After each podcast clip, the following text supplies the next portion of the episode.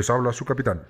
Mi nombre es Ricardo Medina y junto a mi copiloto Fernando Santamaría. y a mi primera de a bordo, Erin Camacho. les doy la bienvenida a este viaje por el tiempo y el espacio con destino a los eventos más increíbles de la historia de la música. Juntos veremos a los más grandes convertirse en leyendas, así que ponte ropa cómoda, tus lentes de sol, una chamarra de cuero, porque regresamos a Memphis, Tennessee. Bienvenidos a Musicrononautas Podcast. ¿Cómo están? ¿Cómo están el día de hoy? Mi tripulación, ¿cómo está? Niveles, aceite, flujos, alcohol. ¿Míos o de la nave? Tuyos. Porque yo me ando desvielando, pero la nave a todo dar, ¿eh? A toda máquina. La tenemos a todo. A toda madre. ¿Y tú, Erin, cómo estás? Muy bien. Yo feliz aquí con mi malteadita. Mm. Esperen la receta muy pronto. Va a estar en nuestro TikTok, arroba musicrononautas en todos lados. Oh, oh, es que está muy delicioso esta malteada. Está muy bueno. Pueden encontrar uno en el frigo, Es correcto. creo. Eh, antes de partir, porque ya, ya el hielo es complicado de conseguir. Y eh, pues hoy nuestra paradoja espacio-tiempo geocuántica autosingular omniradial, o mejor conocida como Pegaso, sigue disfrazada de Cadillac rosa. Mejor conocida como caca. ¿eh? Ah, no, no, eso es en Bob Esponja.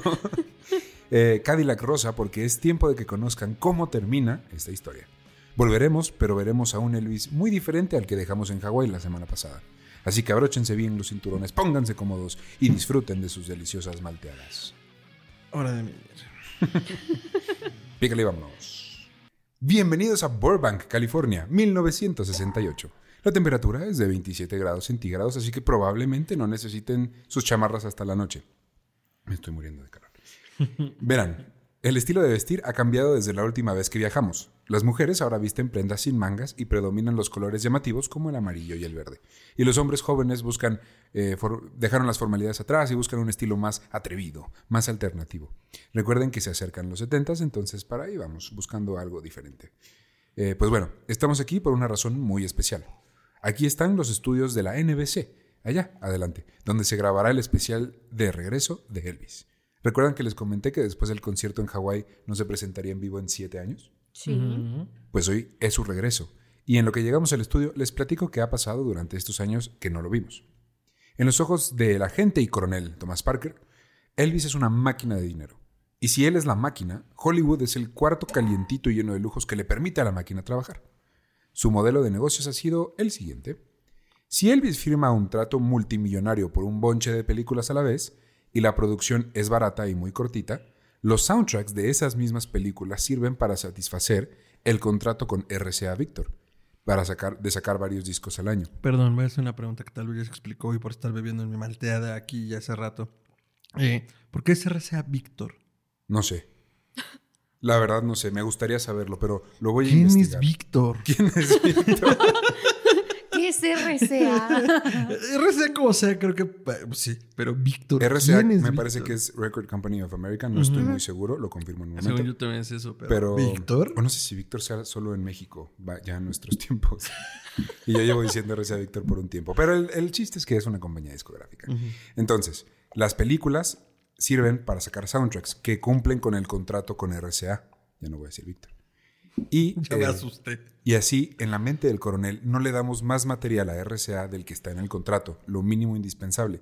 Y al mismo tiempo, el coronel invierte en publicidad para la película, lo cual se le recompensa con un porcentaje en bonos de las ganancias, y esto a la vez promociona el disco. Entonces es una maquinaria muy bien afinada de cómo hacer dinero. No, no, y no solo eso, está gastando menos y ganando más. Es correcto. Y el coronel es, podríamos decir, el abuelo de la mer- mercadotecnia moderna. Globos, calendarios, anuncios de radio, conferencias de prensa, fotos firmadas, pósters firmados, discos firmados. Juguetes. Ah, no, espera. Si Elvis, si Elvis va a sacar una película y vives en Estados Unidos, te vas a enterar. Elvis, por su parte, no está contento con esta vida para nada.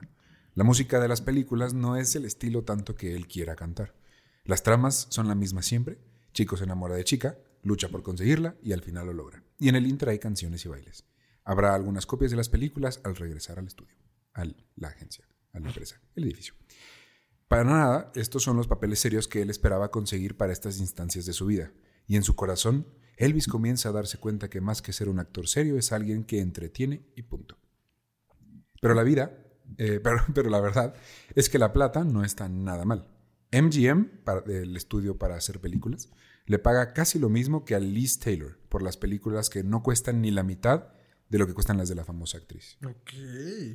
Y el dinero siempre es invertido en autos, joyas y ropa para él y sus amigos, la famosa Memphis Mafia, como ya les había dicho. Incluso llegó a comprar el barco del presidente Roosevelt, Theodore Roosevelt, pero lo vendió al poco tiempo. Theodore Delano Roosevelt. Al coronel no le va nada mal tampoco. Como ya mencioné, se lleva un porcentaje gordo, como él, de todos los tratos. Otra cosa que pasó hace cinco años, en el 63, fue que Priscila vino de visita a Estados Unidos. Recordemos que ella vivía en Alemania y la dejó allá después de estar en el ejército. Pero vino y Elvis llamó al- a su papá, al papá de ella, para rogarle que viviera con él en Graceland. Y después de mucho implorar y asegurar que nada le pasaría a la criatura, este accedió. Perdón, pensé que iba a decir como ya se la lleva. Imagínate en tus años teens que te diga tu novio, vente a vivir a mi casa, morra, que te pongo casa, que te pongo carro. Y llegues a Graceland así. oh, Señor Graceland. No dijiste casa, estas son como tres. Pero ya sabemos que nuestro niño es humilde, entonces le dijo acá a mi casa. Sí, sí, sí. Y de hecho, Priscila desde entonces ha vivido en Graceland, más sola que acompañada, yendo a la escuela de- porque para, este- para ese entonces tenía 17 años. Ah, sí, hijo, Que es por eso dije, en tus años sí es teenagers, cierto. perdón, adolescentes. olvidó. Pensé que estábamos en el siglo XXI, donde de- siguen pasando estas cosas, pero un poco menos. Espera. Y, y hacen más escándalo, ¿no? Eh, y empezó, ella empezó a conocer las reglas de la casa. Por ejemplo, nadie le dice a Elvis qué hacer, cuándo o cómo. Ella tenía que atenderlo casi como una madre y al mismo tiempo no consumar su relación porque ella todavía era muy joven. Las pastillas no debían ser algo a lo que temerle, sino al contrario. Era altamente sugerido entrarle para mantener el mismo ritmo que todos ellos. Estamos hablando de metanfetaminas. De anfetaminas, Ah, eh, la, la metanfetamina es un compuesto distinto, pero claro. las anfetaminas son Perdón, yo no sé de drogas. Yo tampoco aprendo a leer. Pero ¿sabes quién sí sabía? Elvis. Elvis. Elvis. Sí. De hecho, sabía. Y, eh, y al mismo tiempo, para dormir, pues pastillas para dormir, ¿no? Y ella no podía ir a las grabaciones de las películas o a Las Vegas con todo. Se tenía que quedar en Graceland solita con la abuela. Porque Me- tenía 17 años, claro. Bueno, por lo menos vemos a un joven. Lo de las pastillas dejan a un lado, pero mínimo cuidaba su edad de, o sea, Sí. no te voy a adelantar a lo que a lo que tienes que vivir. No sé. Erin, o sea, creo que no está mejor, solo es menos peor. Sí. Ajá, o sea, estamos en el supuesto. Porque menos además peor. se la pudo haber llevado de gira y la niña pudo haber sido una drogadicta Tiene desde 17 y vive 17. con este güey. O sea, ya perdimos. También recordemos que hace muy poco tiempo fue cuando Jerry Lee Lewis hizo todo un escándalo por llevar a su esposa de 13 años a Londres. O sea, era- o sea, si les hubieran dado tantita más cancha, hubiera sido el Sergio Andrade de Memphis. Arróbenme lo que quieran. A la madre. Y además de mucho dinero, muchas películas y una relación que parecía tener futuro, Elvis Presley comenzó a desarrollar muchas dudas existenciales. Si bien ya sabíamos que la espiritualidad siempre ha estado presente en su vida, para el 65 Elvis comenzó un viaje de introspección que lo llevaría a aprender y a leer acerca de numerología, metafísica, distintas religiones, cosmología y diferentes corrientes filosóficas que le ayudarían a entender por qué él era Elvis Presley y cuál era su propósito en esta tierra. ¿Qué? ¿Quieres decir que se suscribió a la revista de Marta de baile? Sí, es correcto. Empezó a explorar todos estos eh, métodos, iba a decir anticonceptivos, ¿no? No, también, yo creo que también andaban en eso. métodos filosóficos, distintas religiones, por qué Dios me eligió a mí, qué significa ser yo, qué puedo hacer yo con su voluntad. Y Diosito arriba así de quién te dijo que te elegí a ti, güey. Ni te topo, Ni te güey. topo, güey. No, es que sí se pone raro porque dices, una cosa es como, güey, pues qué chido que aproveché mis oportunidades. Qué chido que soy una bestia en lo que hago. Pero ya el por qué Dios me eligió. A ver, papi. Calmaos. Tranquilo. Ajá. También se dedicó a coleccionar placas de sheriff. Eh, bueno, era sheriff adjunto en los estados de Carolina del Norte, Alabama, Mississippi. Era capitán de reserva en Memphis, teniente, teniente detective en Los Ángeles, policía en Ohio y sheriff en Tennessee. Me falta una placa más, pero llegaré a eso en un rato. Y es que Elvis tenía varias carreras alternas que según él hubiera perseguido de no ser por la música. De entre ellas estaba la medicina. Elvis sabía mu- mucho de fármacos, ya sea por estudios o por consumo personal. Y le interesaba mucho la muerte como ciencia, era algo que siempre le llamó la atención. Eso me queda clarísimo. porque- Elvis fue nuestro creador del papalote museo. Toca, juega y aprende. Si puedes, inhala, inhala. inhala, juega y aprende. Un libro, vaya Elvis Presley. Yo. Y los estupefa- estupefacientes. Es que así lo escribió. güey. Así es lo, lo que no sabes. güey. También, como ya nos habremos dado cuenta, ser policía le atraía bastante y a lo largo de estos años ha desarrollado una relación cercana con diferentes departamentos policíacos del país. Ay, que estamos a punto de llegar al estudio. Y antes de llegar, es importante que sepan dos cosas. La primera es que su vida personal dio de qué hablar a las revistas de chismes hace más o menos dos años, cuando le propuso matrimonio por fin a Priscila, oficialmente y se casaron el 27 de abril del 67. ¿Teniendo ya cuántos años? Ella ya era mayor de edad. Ya 18. eh, 19, creo. Ujú. Ok. Él iba para los 29. Eh, y Cristo eh, Rey. se casaron hace más o menos un año en, en, este, en Las Vegas, en el 67. Poco después, Priscila quedó embarazada y hace cuatro meses, el primero de febrero de 1968, nació Lisa Marie Presley. La bebecita no va a estar aquí en el concierto, pero podremos ver a Priscila a lo lejos, cerca del teléfono para llamar en caso de emergencia. Y la segunda, cosa de la que les tengo que contar, es que Elvis lleva encerrado, entre comillas, siete años. Mientras los Beatles, los Rolling Stone, Bob Dylan y Hendrix son libres de ir y venir y lo más importante, hacer la música que ellos quieren, él se encuentra haciendo películas de plástico y cantando basura. Y en gran parte es culpa del coronel, quien lo ha hecho trabajar de esta manera por años y lo ha controlado en casi todos los aspectos de su vida. En estos momentos no están en tan buenos términos, ya que Elvis, a su izquierda, está hasta el copete de Hollywood y del coronel. Y este recientemente tomó control sobre todo, los salarios de sus amigos, decir quién trabaja y quién no con ellos, y cuando vio que sus libros espirituales eran una distracción para sus obligaciones, los mandó tirar. Le tiró sus libros. Aún así, Elvis nunca chistó, nunca ha reclamado absolutamente nada. Chale. Y no se preocupen, no están solos si no entienden por qué carajos no lo ha hecho. Nadie entiende por qué. Entre ellos hay una conexión ex- extraña de confianza-control. Elvis toma al coronel como su pata de conejo de la suerte, el que le va a traer siempre el éxito que tanto añora. Y el coronel no es pendejo, no va a soltar a alguien que hace tanto dinero jamás. No, y además, o sea, entiendo que el coronel obviamente es listo, se mueve para los negocios y todo. Pero el que se le lleva las retromadrices, pues es Elvis, es el que está en el escenario, es el que le chinga, es el que baila eh, ese pasito que le enseñó Forrest Gump, o sea, el güey es el que se lleva la talacha dura. Pues no mames. Es tan fuerte la relación profesional que tienen que el año pasado firmaron un acuerdo de sociedad en el que el coronel ganará 25% de absolutamente todos los contratos de Elvis Presley a perpetuidad. Y el resto de los bonos y adicionales se dividirán 50-50. No, pues como, como dicen en mi tierra, no, pues te quieres retirar, hijo de tu pinche madre. Así de, este, el vaso que besó el papa, 45 mil pesos. Así el pinche coronel, no, pues ya chingue. Es que es a lo que me refiero. Sí. O sea, el güey, virtualmente las cantidades groseras de dinero que hacía Elvis, pues él hacía que una tercera parte, a lo mucho. ¿El coronel? Ajá. Casi la mitad. ¿La mitad, tú crees? Casi la mitad. De la chamba, a eso me refiero. No, no, ah, perdón, del dinero. No, de la chamba, ah, sí. No, eso voy. Hacía una tercera parte de lo que podría valer en dinero de ese dinero. ya te entendí, sí. Pero, güey, se chingaba casi la mitad. Sí, sí, sí, sí. Él le invertía en A publicidad. ver, bájame allá en el estudio que le miento su madre a ese cabrón. Está por ahí también rondando el estudio, ¿eh? Así que cuidado con lo que digamos del señor. Yo soy de Tepito. Y es, y es por todo esto que este es el parteaguas en la vida adulta de nuestro rey. Si esto sale bien, spoiler si va a salir bien, podrá redefinir el rumbo de su carrera. Y por eso aquí estamos. El especial consistirá en dos partes.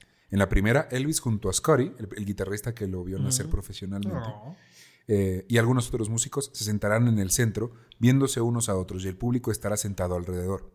El director Stevie Binder y su ingeniero de audio, Bones Howe, Bones se llama Bones. Wow. Se dieron cuenta hace meses que el estado de ánimo de Elvis es el, el que realmente lleva la pauta de qué se canta, qué se hace y cuánto duran las sesiones. Y quisieron apelar a eso poniendo no solo grandes éxitos de su carrera, cosas que todos conocemos, sino incluyendo vieja- viejas canciones de blues, gospel, agregando una canción que se escribió especialmente para este especial, que se llama If I Can Dream, la cual habla de un mundo con igualdad. Oh, I believe I can fly. Y es que recordemos que hace no mucho tiempo mataron al doctor Martin Luther King, al presidente John F. Kennedy y a su hermano Robert. Por lo cual Elvis está un poco sensible respecto a los, a los, temas de protesta y patriotismo. Y quisiera citar algo para entender de dónde parte todo esto del especial y de, sobre todo de esa canción. Cito. La canción es una declaración liberal bien intencionada acerca de paz, hermandad y entendimiento universal. Pero con el paso de los años no es la letra lo que nos llama la atención. Más bien es el dolor, la conexión emocional desgarradora de la voz de Elvis, mientras canta sobre un mundo mejor y casi grita, por favor, que mi sueño se cumpla ahora. Oh. Les recomendamos mucho que cuando lleguemos al 2022 pongan el video en YouTube. Y tanto Stevie como Bones, los directores del especial, verán cómo Elvis toma estos meses de planación y guion que fueron preparando durante tanto tiempo y se los pasa por el arco del triunfo que bien abierto está. Y le vale 40 hectáreas de red. Elvis va a improvisar, hacer chistes, cantar lo que le venga en gana y con la voz más fuerte que nunca. Y todo esto después de un ataque de nervios que está sintiendo en estos mismos instantes. Si se asoman allá a la cabina podrán ver a lo mejor su silueta. ¡Ay, sí! Está lleno de sudor. y lágrimas. eh, este, está teniendo un ataque de pánico. Stevie va a tener que entrar... Ah, ya va para allá. Ya va para allá. Va a entrar y lo va a convencer de sí salir. Eh, y después de algunas ediciones finales y algunos este, toques que le van a dar, el especial saldrá al aire el 3 de diciembre de este año y servirá para que Elvis por fin plante la bota en el piso ante el coronel y le diga no voy a hacer más películas. no rompas más, mi pobre corazón. Este especial lo verán personas como Janis Joplin, Paul Simon, Bob Dylan, Bruce Springsteen y muchas, muchas otras leyendas de la música y será la razón por la cual muchas de ellas se dedican a la música. Por eso es importante ver a Elvis en su traje completo de cuero, luchando contra los nervios y sudando como loco, porque demostró que a pesar de los años y de la competencia local y británica, él sigue siendo el rey del rock and roll. Sin embargo, aprenderemos que este evento no solo fue el inicio de muchas carreras legendarias, sino también el principio del final para nuestro querido rey. Bueno, después del concierto nos iremos a nuestra siguiente parada, eh, pueden grabar el concierto si quieren, solo recuerden que no está permitido subirlo a YouTube. Y por favor, no dañen el, letrero gigante que dice Elvis, porque ese se lo llevará el coronel a su casa y no queremos lidiar con demandas menos de él. Así que disfruten el concierto, nos vemos en la siguiente parada. ¡Viva Las Vegas! Bienvenidos a Nevada 1973. Creo que no tengo que decirles cuánto calor hace, ¿verdad? Eh, puede ser que esta no sea la ciudad de Las Vegas que conocen si es que han ido en nuestros tiempos. Huele mucho a cigarrillo. Aún no hay grandes centros comerciales ni islas con smoothies de ron. Esta Las Vegas tiene un poco más de clase y el atractivo principal son los casinos, aunque todavía no se inventan las máquinas digitales donde le picas y te da dinero. Hay puras palancas y crupieres. Y shows nocturnos. Y es justo a lo que se dedica nuestro querido Elvis al día de hoy. De hecho, está por comenzar su último show de la noche, así que tal vez alcancemos a entrar. Mientras, les doy contexto. Verán, después del especial del 68, el coronel se encargó de cerrar un trato con el Hotel Internacional en Las Vegas, que al día de hoy, en nuestros tiempos, sigue abierto. Este abrió sus puertas un poquito después de este especial. El, el trato inicial fue por 500 mil dólares por cuatro semanas, dos shows por noche, descanso los lunes. Este fue obviamente un trato que ambos renovaron y han ido renovando a lo largo de los años. Está pesadito. Sí. Elvis por fin es libre. O casi. Puede vestirse como quiere y como son los 70 suele usar unos, usar unos lentes de aviador, trajes de cuero con pantalones ajustados, cinturones enormes como, y como Edna Moda no ha sido inventada, capas. Muchas capas. Sin capas. También se dejó crecer el pelo y las patillas, lo cual lo hacen eh, pues muy fácil de distinguir. Pero en términos de dieta, la estrella no se ha cuidado mucho y ha subido bastante de peso. Su show. Su show consiste en un cuarteto de acompañantes llamado The Imperials o los Imperiales y un coro gospel llamado The Sweet Inspirations, conformado por cuatro mujeres afroamericanas, lo cual causó mucha intriga en los apostadores blancos que vienen a ver el show. Musicalmente no le fue tan bien después del especial y cada vez ha ido peor la cosa. Solo Suspicious, Suspicious Minds Unsuspicious Minds. bueno, esa canción fue producto de una sesión en el estudio de RCA. Y luego, dos productores de Memphis le ofrecieron un estudio muy pequeño llamado American, al cual él asistió. Y de ahí salieron A Little Less Conversation y la triste canción In the Ghetto. Eh, y pasaron dos años para que sacara más éxitos propios, así que musicalmente no ha sacado tantas canciones que sean relevantes. Pero, mientras tanto, Elvis estuvo concentrado en su show aquí, en Las Vegas. Es un gran líder eh, que sabe lo que quiere y cómo pedírselo a sus músicos. Si les preguntan, él no es como otros artistas con los que suelen ensayar. No se ensaya solamente el show que se va a presentar ese día, sino que Elvis ensaya todas las canciones que se sabe como él quiera, en el orden que él quiera. Porque así son los shows. Dependiendo de su estado de ánimo o lo que sentía, era la canción que cantaba. Y los músicos tienen que estar al tiro para que esa canción pueda ser. A ver, papito. Por- Te estoy hablando en chino, hoy me siento mal. Y tocamos este. A su show ha ido cualquier cantidad de gente famosa, pero la más especial para Elvis posiblemente haya sido Sam Phillips, quien lo hizo triunfar y él estuvo muy orgulloso de él en el público el día que vino. Y también le dio algunos consejos para mejorar el show porque un padre nunca deja de ser un padre. Claro. El coronel ha estado ocupado también, apostando la vida entera en los casinos, haciendo tratos con varios empresarios y ocupándose de la publicidad. No hay una sola esquina en Las Vegas en la que no se sepa que Elvis está aquí. Y tiene un show a las 7. El único susto que tuvo el coronel fue cuando Jerry Lee Lewis vino al show y sintiéndose insultado por el coronel cuando lo quiso sacar, sacar del camerino, quiso matarlo a golpes. Y por razones legales tenemos que informar que, afortunadamente, había seguridad ahí, que alcanzó a detenerlo y no lo mató a golpes, lo Al cual hubiera estado mal. Porque es un delito. porque tendría que, sí. Hasta matar al coronel era un delito. Su único otro hobby, el de Elvis, además de ensayar y aprenderse nuevas Además de canciones. matar. Eh, no, Jerry Lee Lewis fue el que casi mata al coronel. Sé quién lo quiso matar y sé de quién habló. Su único otro hobby, además de ensayar y aprender nuevas canciones de otros, como Proud Mary y Sweet, Sweet Caroline de Neil Diamond, para incorporarlos a su show porque empezó a hacer muchos covers, era el karate. Empezó a tomar clases particulares y esta no solo llegaría a ser una de las obsesiones más grandes de su vida, sino que hasta llegaría a formar parte del show, que involucraría muchos movimientos de karate mientras bailaba en el escenario. Steven Seagal, ¿eres tú? Antes Steven Seagal. También sus amigos serían obligados a practicarlo porque si no, ¿con quién juega? ¡Ay, bebé! Pero los amigos así de, bueno, bueno, bueno, nos va a dar Bueno, para- nos pero me vas a comprar una, esa camisa de cuadros que vi, ¿verdad? Sí, sí, sí, ya la, agrégala al carrito, órale, vámonos. ¿Y qué hacemos cuando quiere hacer karate Elvis? Agregar al carrito. La que, la que no la está pasando nada bien es Priscila, Priscila, claro. quien lleva años apenas viendo a su esposo con una bebé en la casa. Hace tres años, en el 70, el coronel accedió a una pequeña gira por Estados Unidos en la cual incluyeron la canción Bridge Over Troubled Water de Paul Simon, cumpliendo un pequeño sueño de nuestro pequeño Paul Simon, y fue muy bien aceptada por el público. ¿Quién era el chico inglés? Se me olvidó de los Eh, dos. Garfunkel. Ah, ok. Bien por ser. referencias a un tiempo pasado. Y en agosto, Elvis recibió amenazas de secuestro, lo cual, lo que le siguió a esta amenaza fueron días de ser custodiado por el FBI, posteriores amenazas de asesinato y Elvis tomando la pequeña precaución de traer una pistola en cada bota. Ya quisiera yo que la, En poli- cada bota. que la agencia policíaca de mi país, oye, me van a secuestrar una custodia. Y te cargas dos Elvis. pistolones en las En las botas. botas. En tus botas, pipor. Y en tu cinturón piteado. Pero nada pasó. Los shows continuaron así como si nada, y los que estaban cerca de él luego comentaron que Elvis parecía decepcionado de que no lo hubieran, no lo hubieran realmente secuestrado ni asesinado. Ay, o sea. Y es que nuestro rey se aburre fácil y rápido. Como un gato.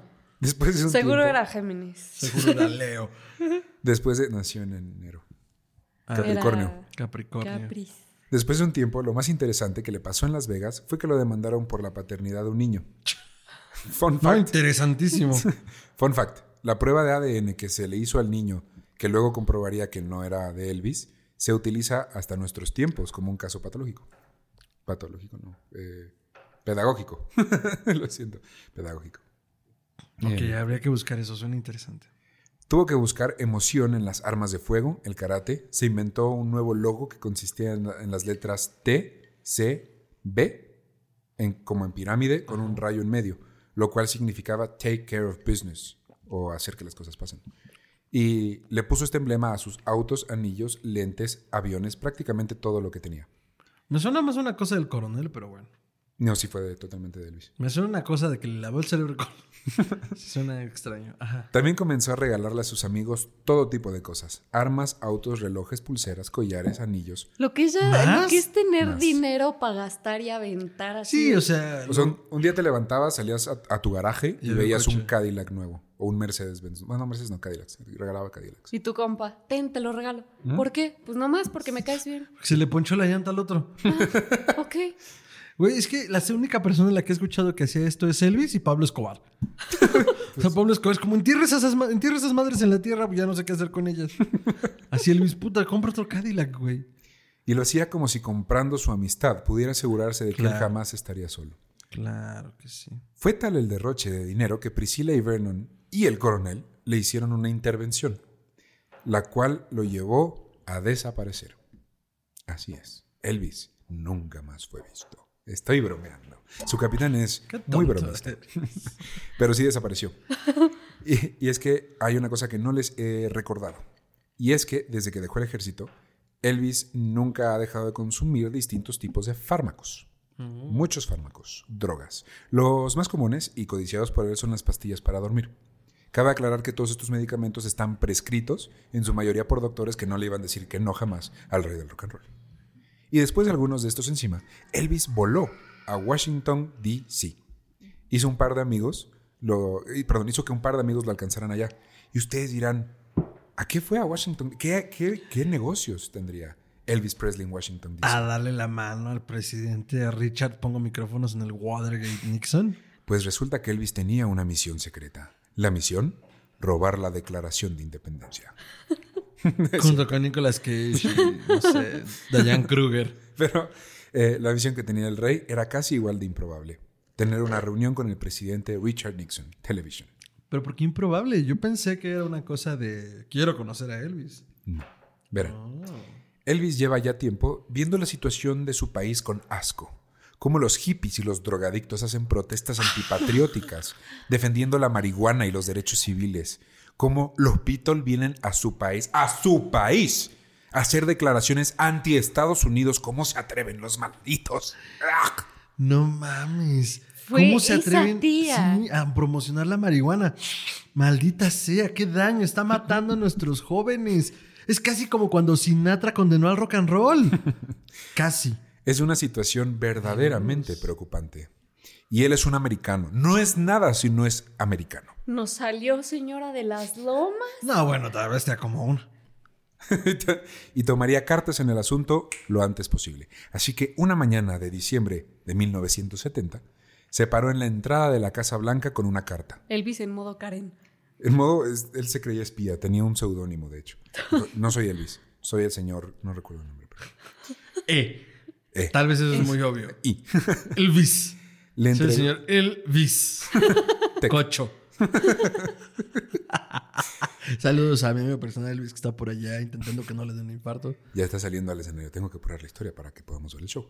Um, pero eh, entregó la carta al servicio, perdón, a los guardias de la entrada que le entregaron al servicio secreto, que se le entregaron a los asistentes o asesores del presidente. Y Me pasó por un micrófono de la CIA. Claro, se lo entregaron a Nixon. Y entre ires y venires, sis y nos, al final Nixon aceptó recibir al músico en la sala oval. Pues está bien que pase la Karen, ya, ya, ya. ya. Elvis le presentó como regalo una pistola Colt 45, conmemorativa de la Segunda Guerra Mundial. Hablaron de la cultu- cultura de las drogas, los Beatles y, por supuesto, el comunismo. Y es que Elvis había estado estudiando las técnicas de control mental de la Unión Soviética. Ay, Ay, no, güey. Otra vez. Y lo único que le quería pedir al presidente era la facultad de servir a su pueblo. Quería infiltrarse, usando sus habilidades del disfraz, entre los Rolling Stones y los Beatles para arrestarlos por uso y distribución de drogas. Pero si iba a llevar a cabo esta peligrosa misión, debía tener una placa de la Agencia de Control de Drogas como agente Ah, federal. ya sé que quería este hombre. Fuera de Es la que me falta en mi colección. Fuera de esas locuras, Nixon la verdad es que se identificó con Elvis y todo lo que dijo.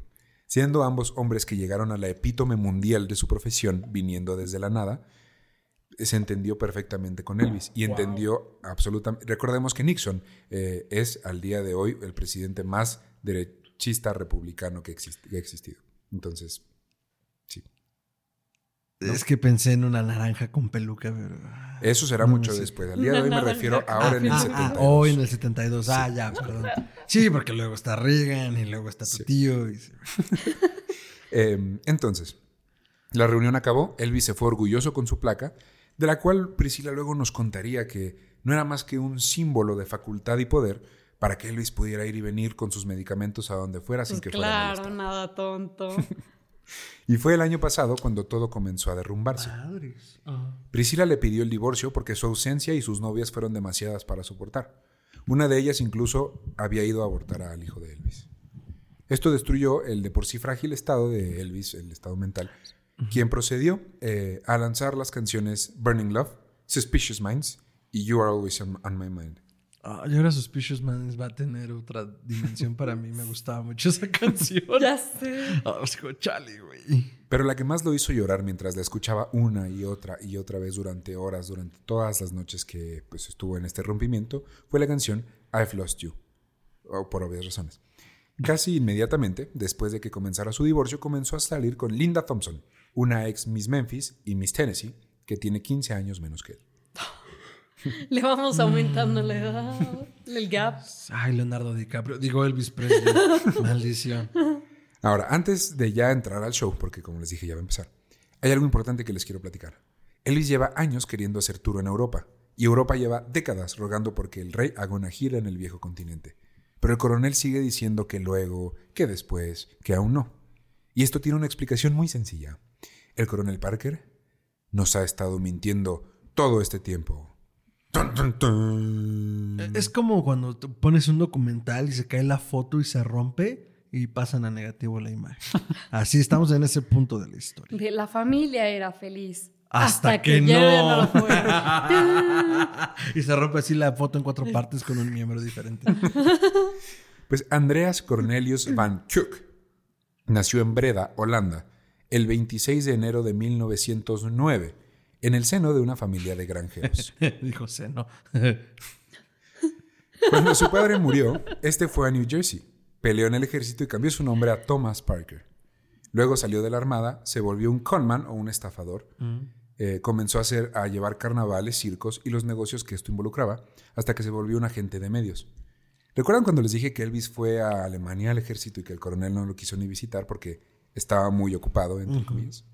Pues en realidad lo que el gordo cobarde no quería era que el gobierno se diera cuenta de que no tenía visa y que no podía, que no pudiera regresar al país. Toma. Ahora, sabiendo que, eh, sabiendo de este miedo que tenía el señor, pues podrán imaginar por qué se rehusaba que Elvis fuera a hacer gira por Europa. Pero eh, por eso existe el dicho, a donde fuiste feliz, tienes que volver a hacer un especial en vivo transmitido por todo el mundo. Sí, sí, eso dice el dicho. Justo. Eh, que eso nunca se ha hecho jamás en la historia, nunca en la vida. ¿Qué? ¿Que, que- nunca se ha hecho un especial transmitido a nivel mundial por satélite. Pues no pasa nada, pues lo hacemos el primero. Pues ya está. Pues bueno, Es el que es desde Hawái, ¿no? así es. Con tal de no ir a fuera de territorio No americano, mami. el coronel Parker movió cielo, mar, tierra y muchos cables para organizar el primer evento en la historia en ser transmitido por satélite a todo el mundo. No. Aloha from Hawaii. Hijo de su pinche coronela madre. no mames. a-. Ahora sí le rompo su madre. Pásame el camerino. Nos demandan. Eh, y eh, obviamente lo van a grabar, va a haber un disco, va a ser producido por RCA, pero transmitido por NBC. Elvis está emocionado por esto, tanto que se ha dedicado a perder mucho del peso que ha ganado en los últimos Tanto años. que se le olvidó que quería ir a las Europas. Tanto que comió más. Ese sí sería yo. Pinche ansiedad, ojete. Y hasta aquí llega nuestra segunda parada. Procuren disfrutar el show de Las Vegas y de todo el glamour que la parada significa, porque la que sigue es la última parada de nuestro viaje. Y no es precisamente bonita. Recuerden que pueden adquirir vasos conmemorativos de musicronautas en la cajuela del Pegaso por solo 10 dólares de esta época y les servirá en todos los casinos, bares y restaurantes de la ciudad. Güey, si esos son 100 dólares. Eh, después del show nos vemos para ir a nuestra siguiente parada. Muchas gracias. Disfrútenlo. Ah, pero a mí me lo regalan. Qué bueno. Bueno, pues aquí estamos, donde comenzó todo. Memphis, Tennessee. Hoy es el 18 de agosto de 1977. notarán que para la región se sienten unos fríos 20 grados centígrados y el ambiente en general es de tristeza y todos parecen estar callados. Mientras llegamos a Graceland, les contaré por qué. Después del Aloha from Hawaii, el cual fue un éxito rotundo y pueden ver en YouTube cuando regresemos, Elvis se dejó ir como Elvis en tobogán. O sea, como gordo en tobogán. Es correcto. Nada parecía importarle o emocionarle ya en lo más mínimo. La lista de malestares crecía desde la glaucoma en ambos ojos, dolores musculares, congestiones pulmonares, de garganta e incluso perder la voz en una ocasión, por lo cual muchas fechas en Las Vegas tuvieron que ser canceladas. Comenzaron episodios de paranoia, como la vez en la que cuatro hombres se acercaron demasiado al escenario. Tres fueron interceptados por su equipo, pero Elvis usó todo el poder de su cinturón negro nivel 6 de karate contra el cuarto, el, cal- el cual casi muere. Al final resultaron solo ser fans que querían ver a su ídolo más de cerca. Pues es que entre el cinturón negro en karate y los kilos que se cargaba, pues sí fue peligroso. Elvis pensaba que lo querían asesinar y por eso fue que dio la orden de que los detuvieran. Pues porque agente secreto, claro. Sí, espía de él, sí. 0000000XL. el- El bis, por favor. Ay, hoy es el día de su funeral, no debería reírme. ¡Ay, es hoy! Güey, Avísenme. Perdón, güey, no mames. Disculpe, señora, no fue su No me intención. arrepiento de nada, pero no mames. Musicalmente no ha habido un hit nuevo en años y los shows cada vez dan más vergüenza. No sonaba ni se veía bien, daba monólogos larguísimos de cosas que le importaban, como su propia historia, la cultura de las drogas y la música en América. El coronel está endeudado en los casinos, así Qué que le vendió a RCA todas las regalías y derechos por las canciones de Elvis hasta 1973. Y después de muchos bonus extras y otros tratos raros, el coronel acabaría ganando aproximadamente 6 millones de dólares, mientras que Elvis solo 4.5 millones de dólares por este trato. Incluso, Dime se, que acaba mal el coronel, por favor. Eso lo necesito si no me vas a quebrar. incluso se llegaron a pelear al grado de que Elvis despidió al coronel, pero esto solo duró un poco tiempo antes de que se disculpara. Su uso excesivo de medicamentos hizo que se iniciara una investigación por parte de sus abogados para descubrir de dónde sacaba tantas drogas. Pe- Pero esto, La. ¿Dónde la guardas, papi? pero esto no llegó a nada, ya que todo el mundo cercano a Elvis se rehusó a hablar por miedo a ser despedidos. Eso sí es ser compa. Sí. De- Bueno, ¿de no, dónde es miedo. Eso es tener miedo de quedarte pobre. Porque fue, ajá, fue. Pero ah, no, o además, sea, sus amigos, ¿verdad? Sí. Nah, no Entonces imagínate los amigos. ¿De dónde saca la droga? No, sé. Ujú. No, no sé. Como el lobo de Wall Street. Ni no me idea. acuerdo, ni idea. ¿De qué me habla? No, no me acuerdo. Cuando su divorcio fue final, a finales del 73, Elvis entró en crisis y acabó en el hospital. Los doctores no entendían por qué tenía marcas negras en el cuerpo, hasta que pudo decirles que había tenido sesiones de acupuntura con jeringas. Con jeringas Con llenas de heroína. Al final descubrieron mucho Demerol en su sistema. Pues es bien común, así que te inyecten ¿Que- que nunca te lo has acupuntura. Me lo hace un mono chino, pero en realidad es de Suiza. Y tampoco tiene visa. Oye, güey, pero. El mono chino.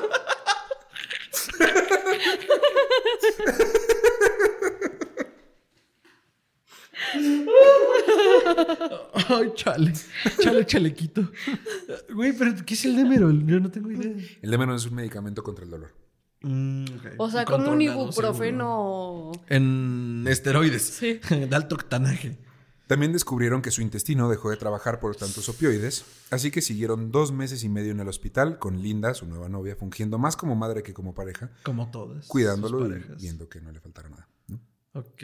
Su doctor de cabecera, George Nicopoulos, o Nick para los compas, y como le voy a decir a partir de ahora, comenzó tratamientos de placebos para reducir su consumo. Pero Elvis sabía tanto de fármacos y de drogas eh, que no fue engañado por los placebos. Literal fue esta chingadera. Sí. Hubo muchos episodios de enojo y de, de dónde están las de verdad, ¿no? No, y además, o sea, estamos hablando que era un. Ya, ya fuera de juego, un drogadicto consistente. Sí. En el momento en el que retiras cualquier este, sustancia, pues hay un síndrome de abstinencia que los pone en episodios muy, muy violentos. Correcto. Qué rudo. También comenzó a ir a la casa del doctor Elías Garem, médico de las estrellas que le hizo tratamientos alternativos para bajar de peso. En una ocasión, Jerry, uno de sus amigos más leales, lo tuvo que ir a salvar entrando a la fuerza a la casa de este doctor porque nadie lo atendía. No podía pararse del suelo, Elvis. Pobre. Ahora que menciono a Jerry, quisiera lanzar una salpicada de luz a este capítulo tan oscuro. Eh, porque Jerry Schilling y Elvis Presley se conocieron en el 54, cuando empezó nuestra aventura, jugando béisbol aquí mismo en Memphis. Jerry fungió como guardaespaldas, asistente, PR y, manejó, y manejó la visita con Nixon en los 70 Antes de este incidente en la casa del doctor Elias, Elvis le compró a Jerry la casa de sus sueños. Cuando Jerry le preguntó por qué lo había hecho, Elvis respondió, cito, porque tu madre murió cuando tenías un año de edad. Mm. Desde entonces no has tenido un hogar nunca y yo quería ser el que te lo diera.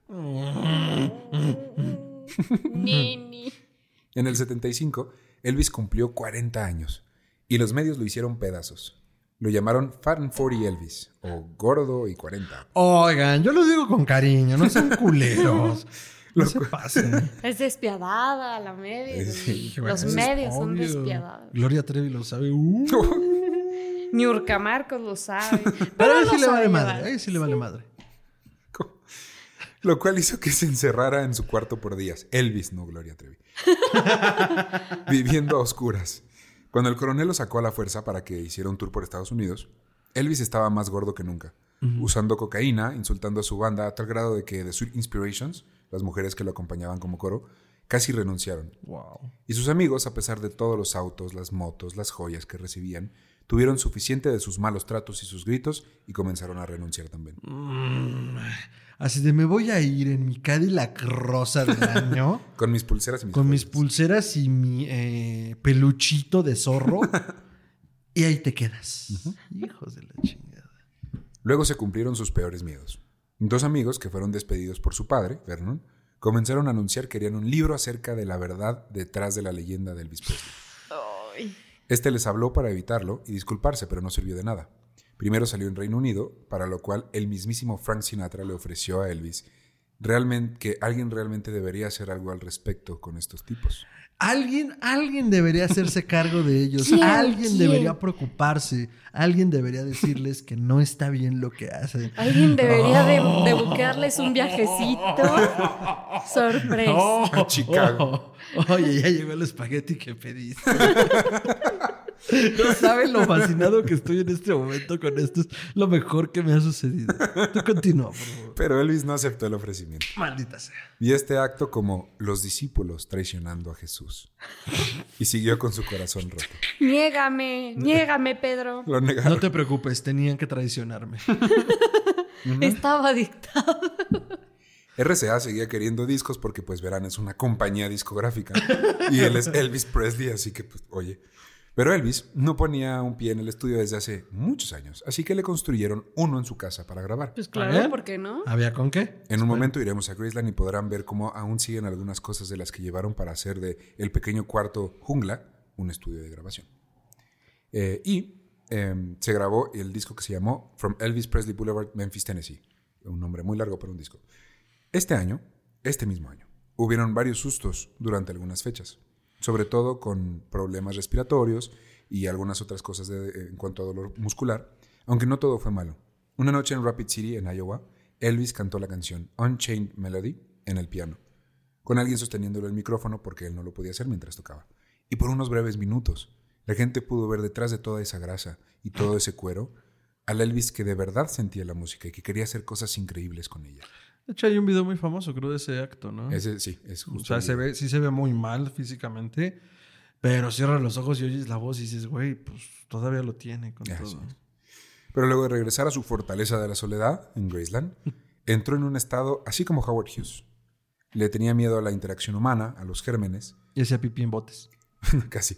Leía solo en su cuarto, todo el día, acerca de numerología, llamando a todos ya por el número que creía que su personalidad era y no por su nombre. Y pedía que todos lo llamaran a él también. Así, él, no- era, él era un ocho. Ok, para los chinos eso es importante. Y también el 8 es el número de la muerte. No, sí. Mal día para recordar eso. Mal día para recordar eso. Y ahora sabemos de dónde viene su principal problema. ¿Por qué Elvis nunca pudo dejar las pastillas para dormir en cantidades grandes? Entendemos la anfetamina y todo lo demás del dolor, pero ¿por qué las pastillas para dormir? Pues además de desarrollar esta adicción en su juventud dada su hiperactividad, había algo que a Elvis le tenía más miedo aún que a no dormir, y era a dormir. Durante décadas, Elvis tuvo una pesadilla que solo le confesó a algunos pocos, y esta consistía en estar total y abismalmente solo. sin dinero y sin nadie que aplaudiera lo que hacía. Y él buscaba evitar esta pesadilla siempre, por eso los, los, la anfetamina para no dormir, pero luego tenía que dormir porque tenía muchos compromisos, entonces tomaba eso. Y pues el 15 de agosto, hace tres días, Elvis tuvo un día regular, se paró a las 4 de la tarde, se puso su ropa, sus dos pistolas y fue al dentista. Regresó a la casa, peleó con su novia del momento, Ginger, porque Lisa lo abandonó hace ya bastante tiempo. Luego se contentaron, pero para las 2 de la mañana, el 16 de agosto, los dientes le comenzaron a molestar y tomó algunas pastillas para el dolor. Salió a jugar tenis con sus amigos mientras llegaba su pedido de más medicinas. Nada más Seconal, Placidil, Valmid, Tuinal y Demerol, entre otros depresivos y placebos. Todos suenan a que son medicamentos controlados. Madre mía. Luego de tomarse su cóctel de pastillas, entró al baño a leer un poco. Ginger lo encontró a la una y media de la tarde en el baño, en un charco de vómito y sin respirar. Todos en pánico intentaron ayudarlo, pero con los ojos inyectados en sangre y el rostro morado, todos incluyendo a Lisa Marie Presley, que estuvo ahí ese día, supieron que su padre, el rey, había muerto. Cuando le informaron al coronel, primero, en el teléfono solo hubo silencio. Y luego una lista de cosas que hacer para informar a la prensa y a los medios. Aunque la causa oficial de la muerte de Elvis fue aritmia cardíaca, la autopsia en realidad lanzó lo siguiente. Ay, Jesús, Jesús, Helmans, Helmans. Corazón engrandado, engrandecido. Riñón prácticamente deshecho. Aceroclerosis. Intestino dañado. Una combinación de 15 medicamentos, de los cuales 10 se encontraban en cantidades grandes, 3 en el borde de la sobredosis y 2 pasando a la cantidad que se necesita para una sobredosis. Sí. Nada más. No, estuvo bien dura la arritmia. Yo creo que fue la arritmia. fue el no dormir. sí, es que has visto cuando no duermes, güey. Fue el sobrepeso, fue el sobrepeso. Hubo un velorio con el público presente diciéndole adiós afuera de, eh, de, Graceland. Luego un velorio privado en el que el coronel nunca se acercó al féretro. Sin embargo, aceptaba a la gente que fuera y lo viera. Y hoy estamos aquí para ver el desfile. De hecho, aquí en la calle, en la Main Street de Memphis, pasarán en unos momentos. Eh, el desfile consiste en 49 autos liderados por un Cadillac plateado, una escolta policial, el auto fúnebre y 17 limusinas blancas. Pueden ver que hay mucha gente a los lados de la calle para despedirse de su ídolo, quien será enterrado al lado del amor de su vida, Gladys Presley. En nombre de mi tripulación y mi empresa, les pido una disculpa por cerrar este viaje de una manera tan triste, pero mientras vemos pasar al convoy con el rey del rock and roll y la primera persona que sufrió en la música la maldición de ser extremadamente famoso, les quisiera dejar una cita del mismo Elvis hace un año. No, hace seis años, en 1971. Cito.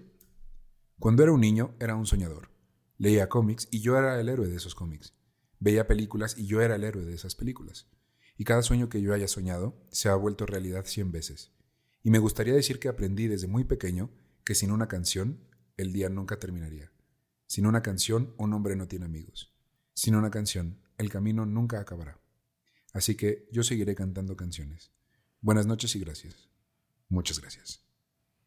Baby. Ay, se me acabó el trago. Los invito a tomar un trago de cortesía por parte de nuestra empresa para despedir al rey. Y así, mientras nos despedimos de este gran ídolo de la música y una de las personas más famosas de la historia, volveremos a nuestro tiempo. Así que recuerden abrocharse los cinturones, no sacar manos ni pies durante el trayecto. Porque nos vamos de regreso a nuestros tiempos. Estamos de regreso. Muchas gracias por haber elegido Musicronautas como su agencia de confianza para viajes en el tiempo. Les recordamos tomar una tarjeta para que su viaje número 80 salga gratis. Lo sellan a la salida.